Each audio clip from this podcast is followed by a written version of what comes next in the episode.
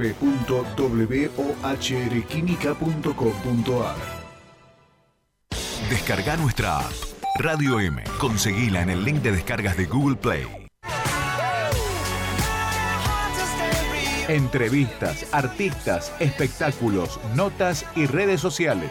Viral M. Lunes a viernes de 16 a 18 horas.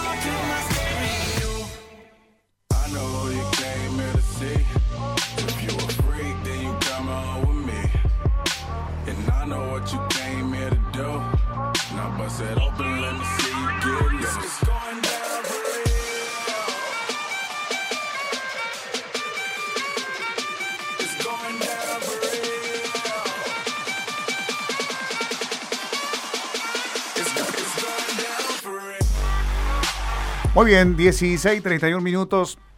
Habíamos planteado un debate interesante que se dio y que se da desde el anuncio de esta mañana del gobierno nacional con eh, la flexibilización de muchas medidas, entre ellas, por ejemplo, el retorno de los boliches con 50% de aforo y vacuna, eh, no hay límite o 100% de aforo para algunas actividades, eh, el, tema del ingreso de los turistas y más, bueno, todo eso se va a ir dando en un proceso. Ahora, está también la cuestión del tapabocas que hablábamos recién aquí antes de la pausa y que había generado eh, un debate tanto en la mesa como entre la audiencia. Y tenemos la palabra aquí del infectólogo Hugo Pisi, un especialista que nos va a aportar su mirada también respecto a esta cuestión. Bienvenido, doctor, ¿cómo le va? Aquí Gastón, Gabriela y Rubén, los saludamos. ¿Cómo está? Buenas tardes. ¿Cómo está Rubén? ¿Cómo están ustedes? El, gusto de poder ponerme en contacto con gente tan querida de Santa Fe. Gracias, es, es, eh, recíproco esto, así que le mandamos también un gran abrazo y, agradecemos siempre que nos atienda. ¿Cómo ve usted? Porque acá se nos, se nos ha generado una discusión que siempre es válida, el tema del barbijo, por ejemplo. ¿Cómo ve usted este anuncio? Bueno, yo creo que el barbijo ha sido un escudo que nos ha salvado de muchas cosas, a tal punto de que han desaparecido prácticamente los cuadros alérgicos, bronquitis, bronquiolitis, gripes, neumonías, eh, y además eh, la parte de la contaminación ambiental, gases de automóviles en ciudades. O sea, ha sido muy interesante. Entonces, el planteo que me hago yo como sanitarista, digo, si hemos logrado un paso adelante con una medida higiénica sanitaria, ¿por qué dar un paso atrás? Porque a nadie le molesta el barbijo, eh, a menos de que vos tengas que beber o que tengas que comer o que tengas que besar, siempre y cuando no sea una boca extraña. Entonces, eh, a nadie le molesta el barbijo y el barbijo ha sido eh, realmente muy útil. Cuando uno visualiza fuera de pandemias, 10 años atrás o 15 años atrás un área peatonal asiática, el 30% usa barbijo por todas las cosas que les he mencionado. Y ese mismo grupo cuando viaja al extranjero, llámese japoneses, gente de Vietnam, chino y demás, viajan a Europa y van con barbijo. Entonces, eh, a mí me da, me llama mucho la atención porque el título de hoy es La pandemia no terminó. Entonces, sería muy triste después de tanto dolor que hemos vivido, 115 mil muertos. Y a nosotros nos ha tocado perder mucho de esos 115 mil en nuestros equipos, en nuestras enfermeras y en nuestro personal de limpieza. Entonces eh, eh, es muy complicado, o sea, se avisora una solución, pero yo quisiera que siempre cuando hablemos de este tema, miren qué pasó en los últimos 15 días. Y les doy tres países, no voy más lejos. Suiza, Alemania e Israel. Delta se comportó como una inundación, tuvieron que cerrar todo y empezar de nuevo. ¿Cree que el uso del alcohol en gel nos deberá seguir acompañando? Porque de eso no se ha hablado. Se dice sí en líneas generales de las medidas que ya sabemos, pero eh, puntualmente el alcohol es uno de los elementos que uno lleva eh, ya incorporado en la mochila, en la cartera, en cualquier escritorio, en las oficinas. ¿Será necesario continuar con esta, yo no sé si es sana costumbre ya? Es una sana costumbre porque inclusive en situaciones donde tenemos que limpiarnos las manos por cualquier circunstancia, por haber entrado a un baño, por querer comer y a lo mejor no queremos ir al baño ese a lavarnos las manos, Entonces, por muchas circunstancias, miren, el alcohol en gel nosotros no lo conocíamos. En el año 2009, estando con Pons y con Gustavo Ríos en el Malbrán, yo trabajando, inclusive que pasé muchas veces por Santa Fe, por Entre Ríos, todo el grupo hablando de lo que era el H1N1, ahí se empezó a usar el alcohol en gel. Y si ustedes recuerdan, van a ver de que antes de esta pandemia usted iba a un restaurante y había un alcohol en gel. Iba a una estación de servicio, quería entrar a la parte de atrás y había alcohol en gel. O sea que quedó como una costumbre, pero fue un hábito saludable. Por eso le digo de que el uso del barbijo, una medida higiénico-sanitaria tan saludable, es una pena que se pierda. ¿Y saben por qué? Porque yo no le estoy hablando a una sociedad con una argumentación eh, educativa, cultural importante. Al contrario, estoy hablando de una sociedad que tiene nueve millones de personas que no estudian, que no trabajan. Entonces, ¿qué interpretan? Le digo, no usen más barbijo. Bueno, ya hicieron ocho mil fiestas clandestinas bajo el imperio del último DNU, de, de la Quiaca hasta Ushuaia. ¿De qué es lo que sucederá ahora? No lo sé. Eh, planteamos en, en, esta discusión, cuando presentábamos el tema, doctor, que si bien la, la ministra es clara al decir que eh, no va a ser obligatorio usarlo al aire libre y cuando uno está en soledad, digamos, cuando uno circula en soledad, el tema es cómo lo entienden el resto de las personas, porque ya veíamos en las redes sociales uh, un impacto, digamos, de personas que dicen, bueno, ya no hay que usar más el barbijo. E, ese es el mensaje que termina llegando. ¿Qué cree usted? Mire, yo le voy a contar algo, o sea, no sé si alguna vez se los dije, yo soy de una familia de San Vicente. mi familia original, los Pisi, nacen de San Vicente. Yo he trabajado 30 años en Santa Fe Capital, 30 años. Hace poco estuve caminando por la Plaza Constituyente. 4 de enero, eh, eh, primero de mayo, me di una vuelta por Gelabert, caminaba, caminaba, caminaba sin poder dejar de lado mi estadística, el 80% de los jóvenes que vi estaban sin barbijo. Le estoy hablando de dos meses atrás. 80% estaban sin barbijo. O sea, hay gente que siempre ha desafiado. Hay gente que siempre hizo fiestas clandestinas, hay gente que nunca nos ayudó. Hay un 35% de la población, eso está, está encuestado, ¿eh? que nunca nos ayudó, que nunca les importó la situación. Ahora, cuando ese 35% tiene algún enfermo en la familia o ellos, son los primeros que corren desfavoridos a pedir auxilio.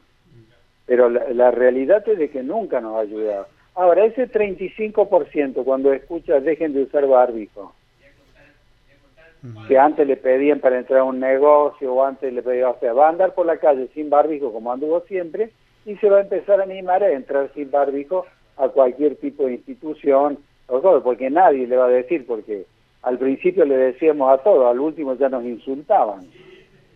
Entonces, eh, es muy complicado, no estamos, no estamos en, en una sociedad, diríamos, eh, pulcra, argumentada, que se maneje, diríamos, con criterio, con responsabilidad.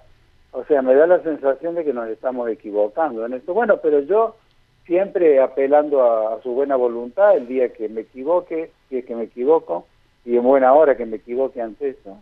Eh, Le voy a pedir autorización para pedir disculpas. Claro, desde el Gobierno Nacional y para tomar estas nuevas determinaciones, ¿llamó al grupo de expertos que solían asesorarlo? No, nombró a cuatro personas que eran las personas que tenían que, ser consultadas eh, para hablar del tema. Entonces, eh, evidentemente, pero por ejemplo el decano de todos los asesores, que es Eduardo, Eduardo López, no sé si lo ubican, sí, sí, sí, fue el primero que dijo, antes de empezar a hablar, la pandemia no terminó como título. Mm. Pero, eh, ¿usted interpreta que para el gobierno terminó la pandemia? Hay muchas cosas que en mi vida de académico nunca interpreté.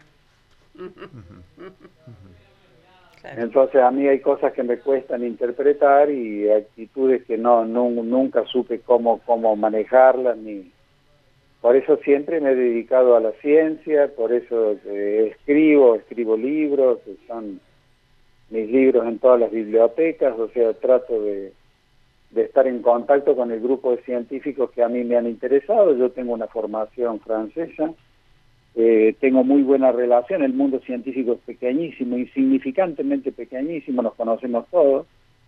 Entonces, cuando, cuando todos más o menos en general los que estamos luchando en trinchera y demás, tenemos un, un pensamiento muy parecido. Mm. Eh, les quiero, les voy a contar algo, no sé si hago bien en contarles eso. Cuéntenos. Hoy, por ejemplo, en general siempre me llaman de todos lados, ¿no? Pero, por ejemplo, hoy ha sido una cosa infernal, desde muy temprano y después explotó el teléfono cuando fue la anuncio. Eh, a lo largo y a lo ancho del país, les puedo asegurar de que no la mayoría, todos los colegas de ustedes estaban inclusive como impactados, como, como diciendo, yo voy a seguir usando el barbijo, como no sé si me interpretan lo que les quiero transmitir. Sí, sí. Eh, yo lo que, lo que voy, doctor, es que al mismo tiempo usted dijo que está eh, en la estadística, lo, lo, tienen tabulado, que hay un 35% de la sociedad, eh, tal acudo a sus palabras, nunca nos ayudó. Yo creo que comparto y quizás hasta se quedan cortos con ese 35%. Y, y que ahora me parece que es mucho más ese, esa porción de la sociedad que realmente va a dejar de usar barbijo o va a querer malinterpretar el anuncio de la ministra del día de hoy. Eh, ahí está el riesgo, ahí está el riesgo, porque no es una sociedad que tenga una formación como para captar perfectamente las cosas. Ese va a ser el riesgo es más o menos como aquello, te doy la mano, te agarro el brazo o una cosa así para que la gente entienda. O sea, hay que decirle que sí o hay que decirle que no, según usted, a la sociedad. No, no, claro, yo creo que había que esperar un poquito más, quizá a lo mejor haya sido apresurado, pero vuelvo a insistir, puedo equivocarme. Lo que pasa es que no, a mí me ha tocado, me ha tocado lo, más desagradable de toda esta pandemia, o sea, de perder gente de mi equipo, de estar todo el día, señora murió su hijo, señor murió su esposa. O sea, eh, hemos peleado, hemos publicado, hemos hecho investigación. Las investigaciones sobre las vacunas son cinco o seis trabajos que los que los tomó el mundo salieron de la Universidad Nacional de Córdoba. La última es el comportamiento de los anticuerpos producidos por vacunas en Argentina frente a la variante Delta. O sea, hemos trabajado en todos lados, medicina asistencial, científica investigativa, eh, epidemiológica, sanitaria de terreno. Hemos hecho de todo. Entonces, uno cuando ve esto dice, che, cuidado. Pero ojalá que me equivoque, porque si yo me equivoco va a ser todo maravilloso. Doctor Pisi, ¿cree aceptable el nivel de vacunación que hay a nivel nación? Falta, falta mucho. O sea, nosotros estamos preocupados porque hay, hay por ejemplo, distritos que vacunan prácticamente hasta los feriados y tienen un muy buen índice y hay otros distritos que tienen muchas vacunas que todavía no están puestas. O sea, eh, hay lugares donde, por ejemplo, se trabaja de 8 a 13 y usted de 8 a 13 no va a llegar nunca. Hay que colocar vacunas día y noche porque con dos dosis y con un buen barbijo realmente le va a ir bien. Delta le ganó, no, al revés, Manaus le ganó la pulseada a Delta. No lo sabemos todavía. Lo que sí le cuesta a Delta es una realidad. Le cuesta a Delta todavía eh, entrar. Fíjese que cuando entró Manaos, en una semana lo desplazó el virus original de Wuhan, China. Lo hizo desaparecer. Ahora, ¿quién me va a decir a mí si está en un 5% Delta que no esté avanzando Delta en este momento? Porque todos los días, un muerto en Mendoza, tres muertos en Córdoba, dos muertos en Salta. Eh, cuidado, ¿eh? Y bueno, ahora se viene, doctor, este proceso de, por ejemplo, el ingreso de turistas o de argentinos eh, sin aislamiento pero con vacuna. ¿Qué opina usted de eso? Yo digo los argentinos, esto es dicho, no lo digo yo, ¿eh? Esto lo dijo Migraciones, que el 30% falsificaba la dirección, daba una, una dirección falsa. El, el señor que vino de Perú, que hizo una un juramento que se iba a aislar, contaminó a 30 personas, hubo que aislar mil, cerrar cinco colegios, actuó la, justicia federal. hay comportamientos que yo no sé, yo, he descubierto en mi sociedad personas eh, que realmente no creía que existían. Una última de mi parte, doctor. Eh, hay hoy en el ambiente, usted dice es un, un, lugar, un ambiente chico, ¿no? El de los especialistas, los infectólogos, ¿Hay molestia, digamos, cuando se toman decisiones así? Porque ah, usted marcaba que vinieron trabajando muchísimo, que hicieron un gran aporte, que han perdido mucha gente. ¿Hay, hay enojo, hay molestia, hay desánimo? Hay una sorpresa muy grande, porque hay cosas que uno no interpreta. O sea, cuando usted, por ejemplo, eh, puede eh, alcanzar por experiencia a, dilucidar un concepto, pero cuando usted no lo interpreta y cree que subyace una cosa que no es sanitaria, entonces evidentemente, y esto lo dejo librado al inconmensurable eh, cuadro sagas que tienen ustedes los periodistas, pero hay cosas que yo no las alcanzo a comprender. Por eso le digo de que voy a ser el primero que voy a pedir disculpas si yo estoy equivocado en estos conceptos. Puede ser por una cuestión política entonces esta medida. Ya me, ya me respondió, ya, me respondió, ya me respondió. Eh, no sé si quiere alguna consulta para el doctor. No, no, eh, a mí eh, esta vez que para nosotros es un verdadero gusto escucharlo, doctor, a mí esta vez me queda más la parte social, más que la parte, la parte científica. usted remarcó eh, varias veces. Esto último que dijo, como palabras más, palabras menos, no sabía que convivía con cierta clase de gente. Y me preocupa, y esta cuestión de, de que entren compatriotas o gente de afuera también y falsifican. Y la verdad que no hay sanitaristas, no hay gobierno de este color o de otro color político que pueda parar la pandemia. Sí, adhiero totalmente a lo que usted dice. Pero fíjese, mire, le voy a contar una cosa insignificante. Nosotros hicimos imprimir miles y miles y miles de pequeños folletos donde había cinco conceptos de lo que era una pandemia para la gente. Haga tal cosa, tenga cuidado con otra. ¿Usted puede creer que lo distribuíamos y había chicos o señores barbudos que lo leían, no interpretaban qué decían?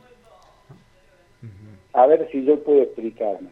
Mm. Sabían leer, no interpretaban el texto de cinco renglones en un folleto que decía cómo cuidarse de la pandemia.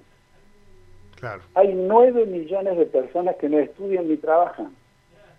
Hay personas que no interpretan textos. Hay una pobreza sumamente llamativa. Entonces todas esas cosas uno las ha ido viendo y, y así como lo dijo Hipócrates, el padre de la medicina 380 años antes de Cristo, en la isla de Kos en Grecia, que la epidemia mostraba la solidaridad más pura, pero mostraba lo más miserable del ser humano, están los aforismos de Hipócrates. Bueno, ha aparecido cada cosa que hemos visto que son los que han lucrado, los que han dañado. O sea, ha sido espantoso. Quizás a lo mejor ustedes están más aislados, más protegidos, pero nosotros que tenemos que estar cara a cara con la sociedad, inclusive protegidos por policías porque muchas veces la agresividad de la sociedad se manifiesta a lo mejor en un pasillo de hospital. Claro, No, es una, es una sociedad, yo la desconozco, ¿eh? o sea, yo no sabía mm. que teníamos este tipo de sociedad. De aquella frase que nos ilusionaba de esto salimos mejores, me parece que lo tenemos que dar vuelta exactamente, ¿no? no, absolutamente.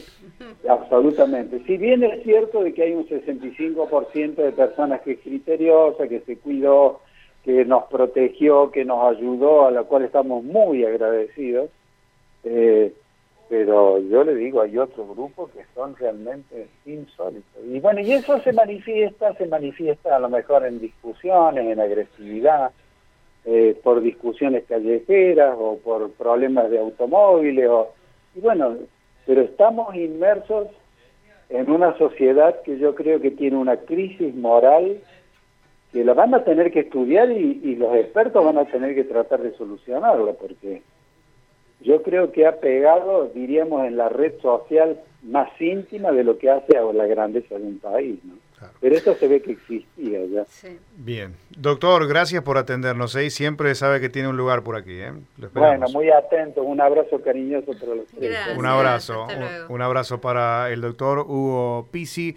En contacto con nosotros el infectólogo. ¿Es familiar de Juan Chipisi? Me decía eso. ¿Será familiar de Juan Chi? Eh, yo creo que sí. yo, Eh, creo, que, es- yo creo es- que sí, que es familiar. Es familiar. Sí, es de por acá, es de Santa Fe, San Vicente. Sí, sí, yo creo que Claro. creo que sí. que no, no, no Bueno, eh, el doctor Mm. tiene esa, esa posición, digamos. Mm. Eh, no, lo, no lo dice para, obviamente, para no quedar expuesto, pero cuando le consultaba sobre si era una decisión más que tenía que ver con la Mm. política que con lo sanitario, Eh, Se quedaba sin palabras. Un silencio sí.